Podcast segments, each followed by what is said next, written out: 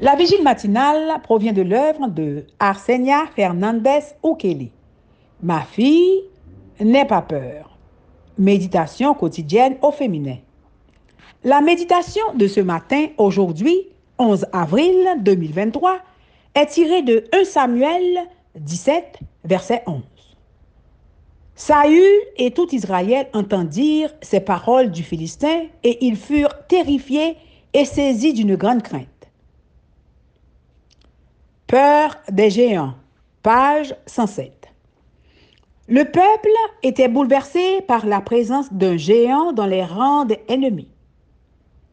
Pour éviter le coup d'une bataille et une grande effusion de sang, les armées avaient l'habitude de placer les plus forts de leurs guerriers de façon à ce qu'ils s'affrontent dans un combat à un contre un contre un. Le gagnant donnait la victoire à l'armée à laquelle il appartenait. En tant que roi, le plus fort et le plus grand du peuple et avec l'armure la plus complète, Saül était le mieux placé pour affronter le géant philistin. C'était le moment ou jamais pour lui de triompher, ou bien il perdrait son prestige et sa vie. Goliath comptait sur sa taille, son armure et son arrogance. Mais David le regardait avec des yeux différents, alors que d'autres voyaient chez le Philistin un adversaire trop puissant pour être vaincu, Goliath était pour David une cible trop grande pour lui échapper.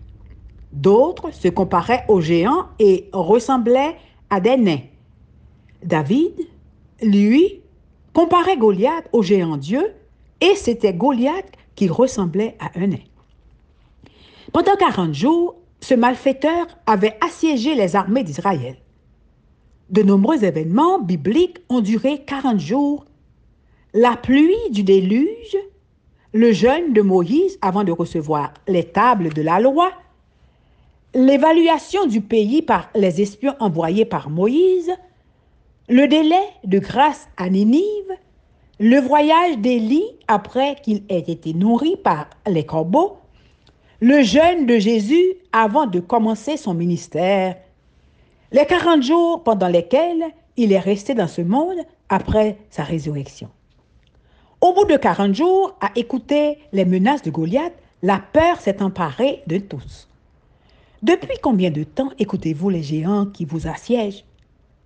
Comparez chaque géant à Dieu, et ils deviendront des nains sans force. Tournez-vous vers la source infinie de la puissance divine. Dieu connaît nos besoins et a pourvu. Le Seigneur a des réserves pour ses enfants afin de leur donner en toutes circonstances ce qui leur est nécessaire. Pourquoi alors ne se confierait-il pas en lui? Il leur a fait de précieuses promesses sous condition d'une obéissance fidèle à ses ordonnances. Il n'y a pas de fardeau qu'il ne puisse ôter d'obscurité qu'il ne dissipe, de faiblesse qu'il ne fortifie, de crainte qu'il n'apaise, d'aspiration légitime qu'il ne satisfasse. Amen, amen, amen. Peur des géants. Que Dieu vous bénisse. Bonne journée.